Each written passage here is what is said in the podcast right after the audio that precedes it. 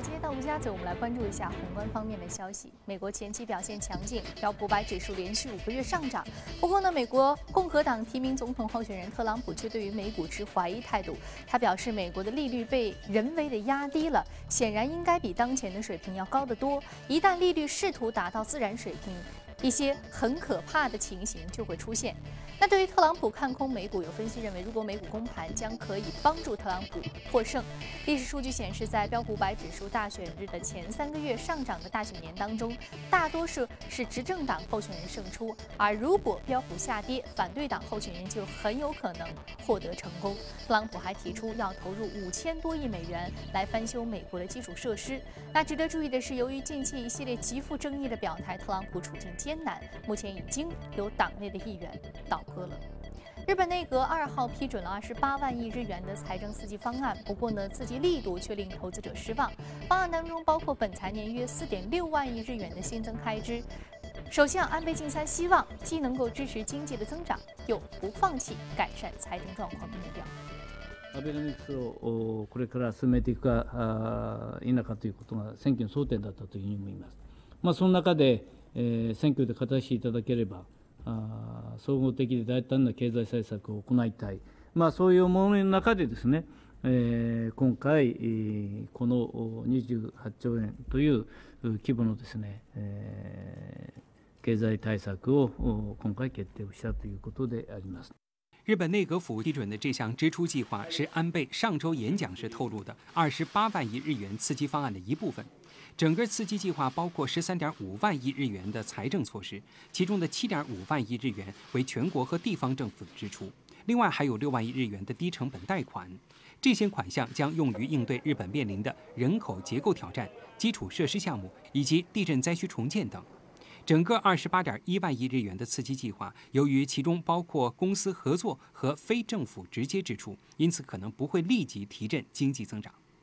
除了本财年支出计划之外，刺激方案还将包括符合明年预算的财政措施，以及可能分数年提供的贷款。长期以来，日本政府出台的一长串刺激措施对经济的影响都较为有限。安倍晋三承诺的结构性改革则令人失望。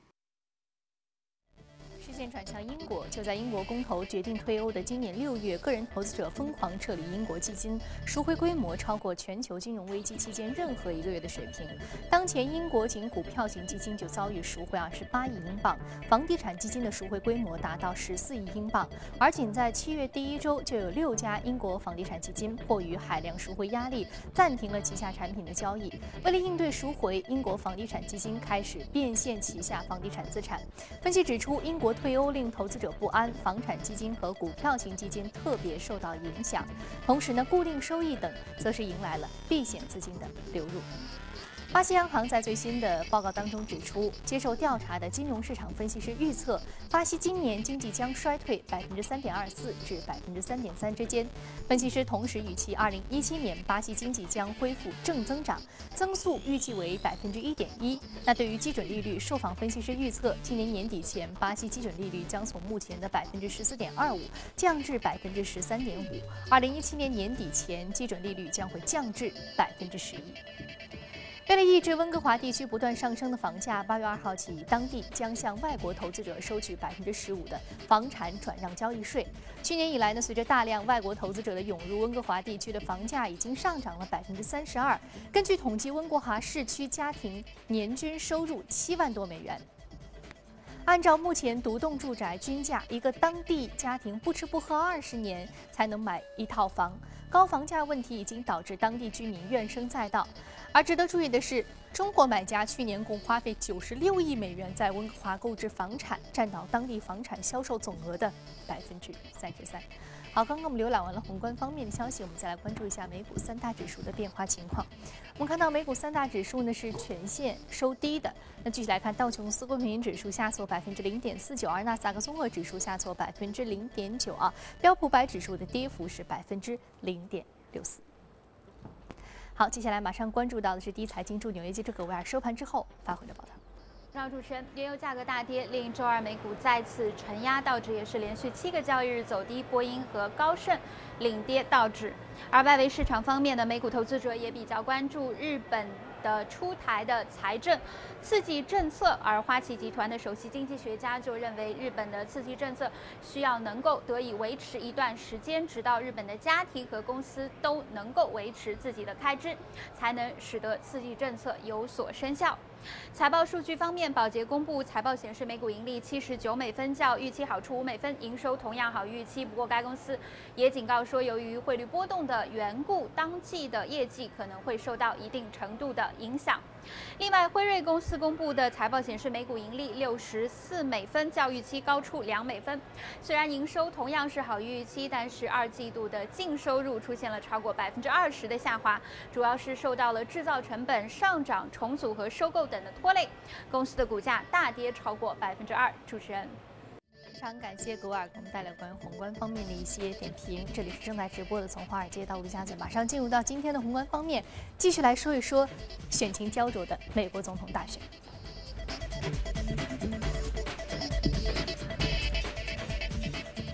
好，今天我们请到现场的嘉宾呢是评论员马一群女士，马老师早晨好。我说今天要说到这个大家非常热的话题，就是这个美国总统大选。刚刚我们在这个片子当中就说到，如果说标普未来出现一个比较大的一个泡沫的挤出，那可能未来特朗普当选的可能性就比较大啊。嗯。但是我们看到，其实特朗普当选很重要的一个前提因素就是说，如果出现一个大乱。啊，无论是资本市场大乱，还是一些全球经济的大乱，如果出现比较大的大乱的话，可能特朗普当选的可能性就是比较大的。对。那另外，其实特朗普近期和俄罗斯的关系也是被大家放到了桌面上来谈，去分析，认为现在可能特朗普对于全球政治的这个格局当中，他可能会更倾向于去调和美俄之间的关系。是的，嗯，其实呃，目前的世界的阵营当中，中国。俄罗斯、美国，美国肯定还是最大的，呃，或者说最重要的一个影响力量。但是，呃，就像你刚才提到的，美国的经济其实并没有实质的好转，特别是它目前一直呃在考虑的这加息问题，肯定也不能成型。所以在标普在这个位置就有可能再次的回落。那么伴随的其实就是美国的经济的问题在背后作祟。所以，如果说这个趋势得到延续的话，呃，一个是说。目前的这个呃，俄罗斯在一些事件上面给予特朗普实质性的产生了一些助攻的影响，同时再加上美国现在频发的一些恐袭的事件，那么这些恐袭事件和希拉里的政治倾向肯定是刚刚相反，所以在另一个呃节点上又产生了和经济层面和其他国家对于特朗普支持所产生的这种共振，所以。越来越呃明显的倾向，大家或者说越来越呃产生一致性的，就是特朗普当选的可能性越来越大。嗯，现在大家觉得特朗普当选的可能性越来越大。我们从另外一个角度来看，现在两党之间或者两个候选人之间的博弈，我们说现在邮件门已经持续的发酵。是的。啊，好学生或者说好老师，希拉里克林顿现在面临比较大的一个政治、政治信用或者是政治道德的一个。呃，一个危机。对啊，呃，希拉里应该说是属于政治正确的一个呃明显的代表，这个是很多的政治正确的人一直对一直在支持他的。但是呃，希拉里在道德层面上，或者是说在呃对于整个的美国人也好，或者是对于世界的。这种大爱方面肯定是认为，呃，更多的是缺乏的。他的这方面就是说，呃，严格的是按照政治的需要在做，所以对于他的人格以及作为女性这种角度上，呃，能够产生对他有明显优势，其实是越来越小，而且是邮件民事件，呃，使这种倾向越来越呃远的远离了他。而且邮件民暴露出来的这两万封邮件，我们看到的就是除了民主党。其实是阻碍了呃党内的竞争选手桑德斯的上位之外，那么更多的其实主要就是希拉里的一个缺陷的暴露，比如说呃希拉里旗下的自己的这个克林顿基金得到了外国非常非常多的势力的政治现金，而且就是在希拉里自己的这些呃明显的呃倾倾向或者说道德的呃指向的问题上也越来越。呈现出来，他自己因为爱财的问题，使俄罗斯在加拿大的一些呃能够介入美国铀矿的这样的一些呃收购的问题上，他给俄罗斯开了绿灯。所以这些东西呢，都无形当中使他形成政治丑闻，而且越来越多的美国人给他给予减分。所以就是从这种倾向上来说，呃，背后这个呃邮件门事件以及所呃披露出来的维基解密，产生了明显的对于呃特朗普的这种支持。而且就是说，呃，从美国的情报部门和相关技术部门呃所得出来的数据来看，这个呃俄罗斯的黑客可能就主要是来源于政府，甚至普京有可能知情知情。所以越来越多的呃，包括以前，因为特朗普一直和普京有很好的互动，比如说呃，普京称赞特朗普才华出众，呃，人品出众。那么呃，特朗普从驻从参选以来，就是呃，对于普京有抛出非常多的橄榄枝的这样的一些行为，比如说他一旦当选，他会和普京友好相处，这样的就是互动，也使大家认为。呃，这件事情有可能是普京在暗助特朗普，呃，所以呢，呃，方方面面的现在的指向是，呃，使更多的人开始认为，呃，俄罗斯也好，美国也好，可能在某些层面上会在未来有更好的这种契合的空间。嗯嗯，我们说到现在，希拉里·克林顿直接就是将自己比较大的一个缺点。或者说，我们说被动的暴露在了公众面前。对，本身这样一个政治正确，或者他多年的一个从政经历，以及他一直以来非常标准的一个从政的路径啊，是的，现在已经成为他可能大家对于他并购的另外一个标，这个这个标靶，非常不利于他，非常不利于他现在一个被打击。所以，呃，就是说。希拉里的这样一件呃事情，或者是说这样子的一些不利倾向的出现，确确实实给特朗普一定的支持。那么特朗普在跟俄罗斯的问题上，我们也看出来非常明显的一个倾向，也就是说，呃，不管实质上是不是普京在后面呃进行对他的这种支持，我们看的就是特朗普最近的表态，就是在克里米亚的问题上，他就是明确的就是说，呃，他认为呃克呃就只要他上台，那么他未来会。支持 克里米亚从呃原来的这样的一个倾向，那么现在走入到被俄罗斯吞并的这种现状，他甚至认为，呃，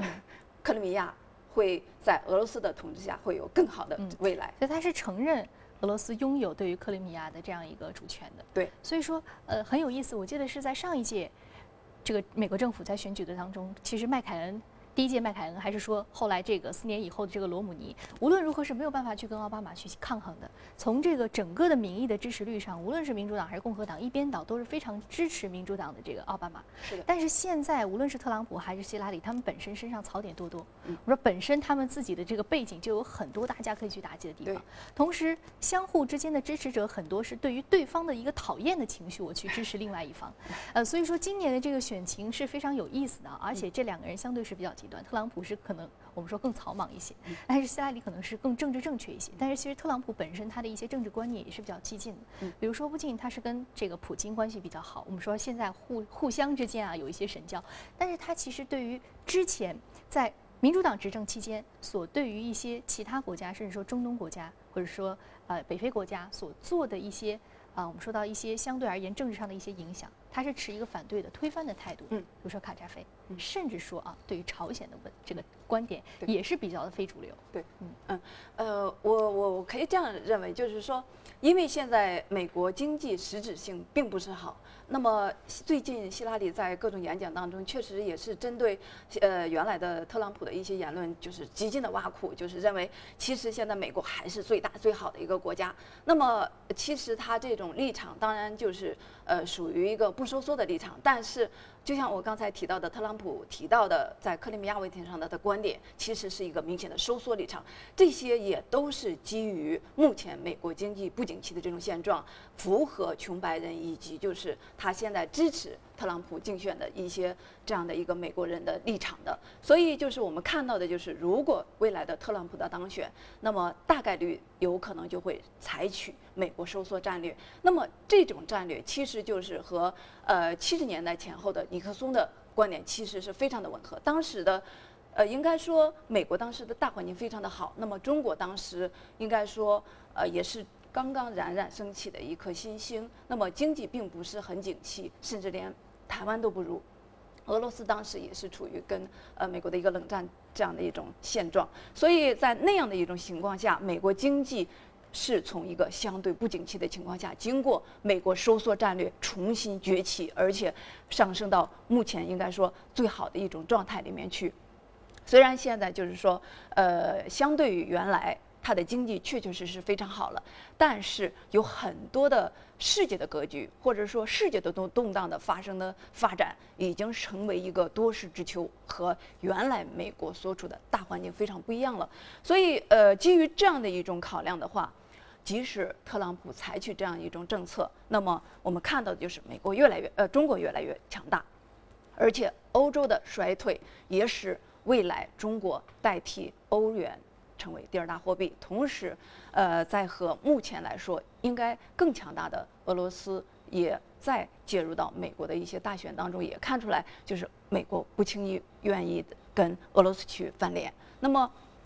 也就是说，美国在各种的经济不景气下，它更多的会关注到和中国和俄罗斯向好的这种呃现状的去维持。那么，在这样的一种基调下，我们看到的就是这种。呃，三方对立的局面呢会维持一段，但是美国未来的经济的逐步的走下坡路肯定是大势所趋，所以总体上，呃，特朗普这种新政会对美国未来的经济产生局部或者是阶段性的向好的影响，但是不能改变美国越来越衰退，但是中国会在其中主导力量会越来越强大的这种现状，所以就是。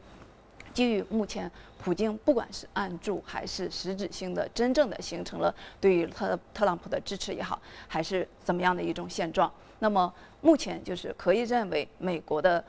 大选当中，俄罗斯实质上起到了非常重要的一种作用。那么随着这样的一种趋势的延续。呃，越来越有意思的现象，我们在后面会看到越来越多。嗯，那随着这个现在美国经济，呃，出现了一些结构性的问题，我们说到呃很多的这一方面的数据也是有一些显现，对于特朗普这样一种颠覆性政策的需求，大家可能是在未来会呼声比较高。呃，不过我们说到大的一个环境，持续是使得这个整个经济基本面是有一个寒冬或者相对比较紧缩的一个状态，啊，也是在。不断的发酵过程当中的啊，好，非常感谢这一时段马老师的一个精彩的点评。这里是正在直播的从华尔街到陆家嘴，接下来我们来关注一下隔夜领涨的板块和个股分别是什么。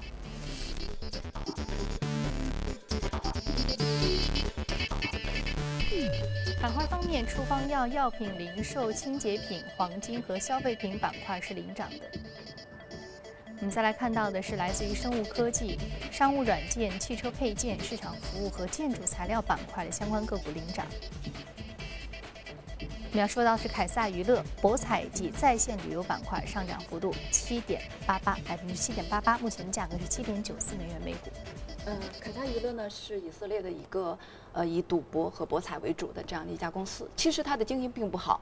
呃，二零一六年一季度它是大亏了百分之一百零四，也就是其实是经营的很不好。以前其实咱们说过好多次博彩类的板块，呃，有博彩类的这样的一些公司呢，也是受到近几年经济不景气影响。呃，大多如果说不是在美国本土的。经营状况确实是，就像凯撒娱乐，其实普遍都是这样一种不是很景气的现状。但是呢，这只个股最近的股价确实是飙得非常的厉害。我们看到的就是它的异动的背后，主要是一个收购事件，也就是中国形成了一个十多家的财团，对于呃这家公司旗下的子公司成重设的一家扑克类游戏的公司百分之百的股权的收购。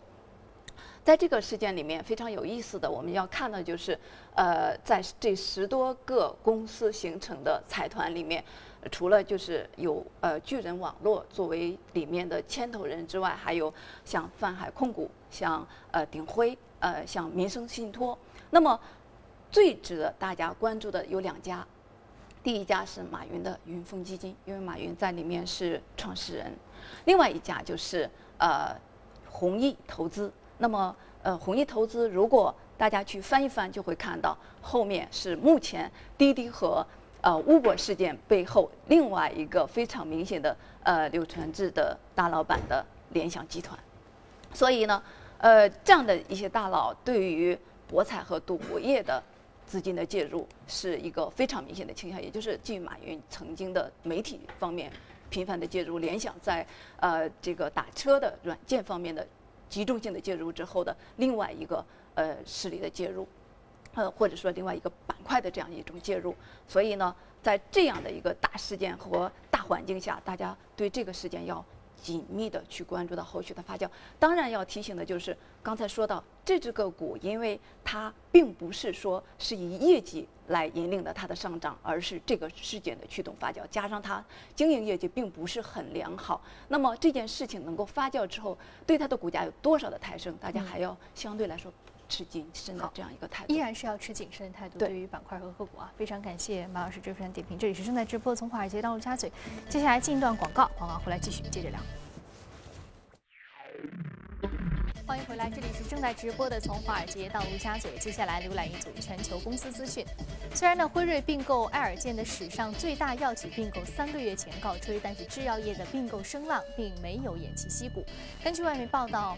默克和爱尔健都有意收购美国生物制药巨头百健，目前相关方面的接触只是处于非正式和初级的阶段。消息公布之后呢，百健股价闻风而动，收盘大涨百分之九点四。目前公司估值约是六百八十亿美元。作为全球第三大的仿制药企业，爱尔健也是一家增长型的制药企业。今年一季度财报显示，公司营收同比增长百分之四十八至三十八亿美元。爱尔健全球 CEO。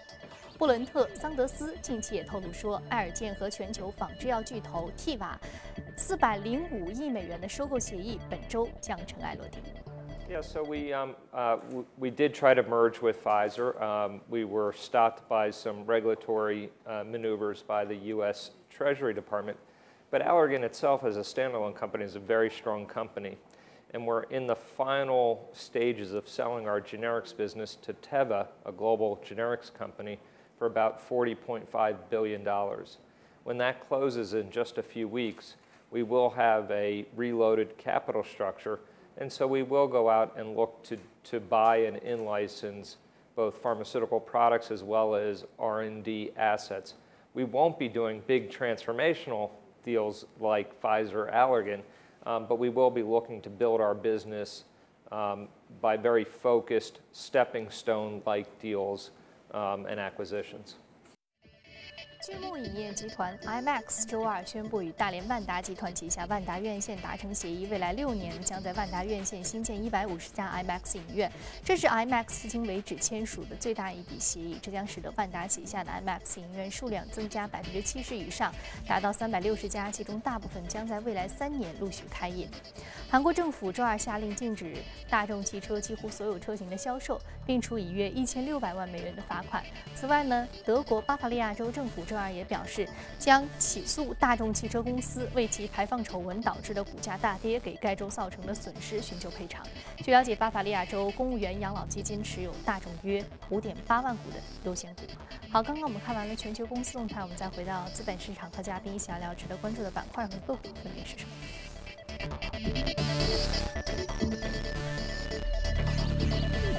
好，今天我们主要说到的是这个 Flexible Solutions 化学制品板块。我们看隔夜下跌幅度是百分之三点零七。啊，由于时间关系，另外一只制药板块的个股我们在之后的节目当中再去更新。我们现在说这个化学化学这个制品，我们今天主要说的是一个高送转的概念。是的。呃，这只个股呢是一个化学概念，它主要主营的就是节能节水环保，呃，也就是水缓慢蒸发，致力于这样的一些呃企业，而且它的业绩非常的好，也就是啊我们知道的，二零一五年的年报上涨了百分之两百七十三，而且今年的一季报再次上涨了百分之四十七。那么它这样的好的业绩，或者是说盈利的空间，也使这只个股的股价表现得非常的坚挺，从年初到现在上涨了百分之六七十的样子。呃，所以呢，我们就是结合着这只个股所处的化工板块来看我们 A 股市场。我们现在就是，呃，因为融资盘的资金一直是相对来说比较低迷的这样一种状态，再加上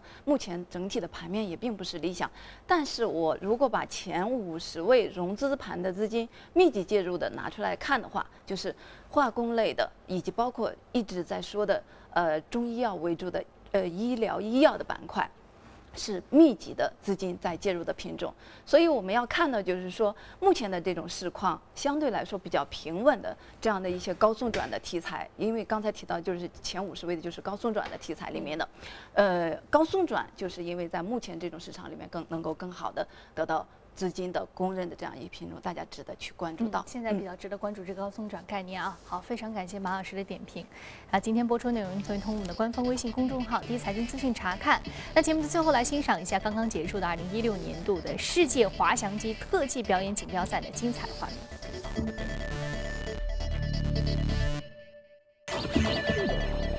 滑翔机大多没有动力装置，可由飞机拖曳起飞，也可用绞盘车或汽车牵引起飞，还可从高坡上下滑到空中。在无风情况下，滑翔机在下滑飞行中依靠自身重力获得前进动力。在上升气流中，滑翔机可像老鹰展翅那样平飞或升高。